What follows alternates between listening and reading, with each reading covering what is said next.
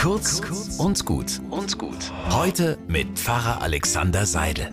Auf dem Video sehe ich ihn von hinten auf der Autobahn heranpreschen. Immer dichter fährt er auf, zeigt den Stinkefinger und zieht plötzlich nach rechts, um zu überholen. Aber dann, wosch, er kommt ins Schleudern und segelt krachend in die Leitplanke.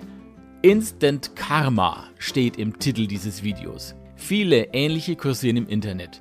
Instant Karma, damit ist gemeint, der, der etwas Böses tut, bekommt sofort die Quittung. Solche Videos werden millionenfach angeklickt, denn sie befriedigen unsere Sehnsucht danach, dass die Gemeinen und Rücksichtslosen nicht ungestraft davonkommen. Aber die Wirklichkeit ist anders als YouTube. Darum brauche ich ein anderes Programm, keine Instant Karma Nummer, sondern die innere Fähigkeit, es auszuhalten, dass eben nicht alles sofort gerächt wird. Rachefantasien machen unsere Welt nicht besser.